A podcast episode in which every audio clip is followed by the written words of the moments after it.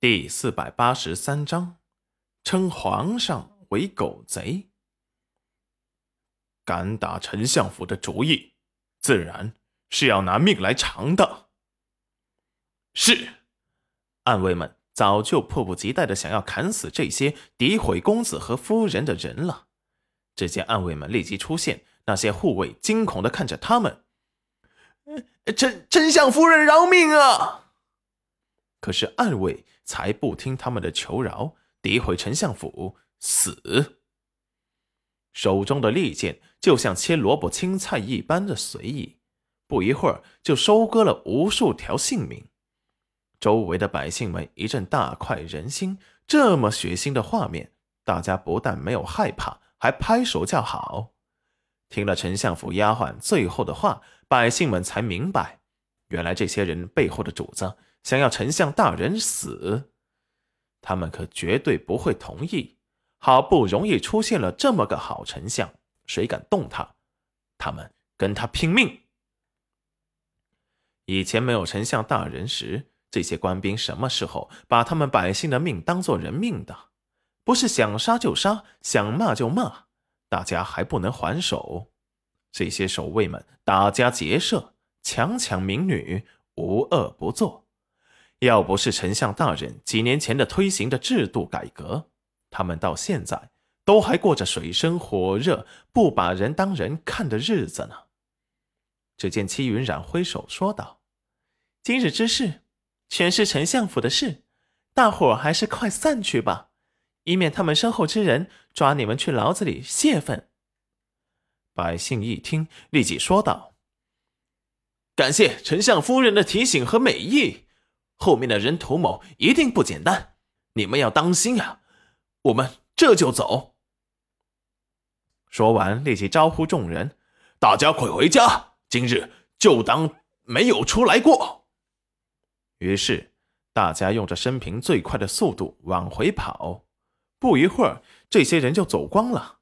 裴元军他们血腥暴力的进了城。大家听说丞相夫人被找到了，一进京城就杀掉了城门二十几名守卫，一点也不顾及楼曲国的律法。一时间，朝臣对丞相府的惧怕心里又突破了一个新的高度。杀了人家不说，丞相大人还在早朝上问皇上要公道，说是守卫不把丞相府放在眼里，公然侮辱贤夫人和他的师傅，要找皇上。讨个说法，并且还说小小的守卫绝对不敢如此得罪丞相府，背后肯定有主谋，还请皇上彻查背后欲置他于死地的狗贼，气得皇上差点当场吐血。最后皇上保证一定会彻查此事，给丞相一个交代。那些被杀掉的守卫死有余辜。让人把他们的尸体扔进乱葬坑喂野狗，一时间，楼臣在朝臣的心中的形象一落千丈。这皇上也是个暴君，可能是被丞相大人给压制狠了，毫不掩饰自己的心狠手辣、残暴不仁。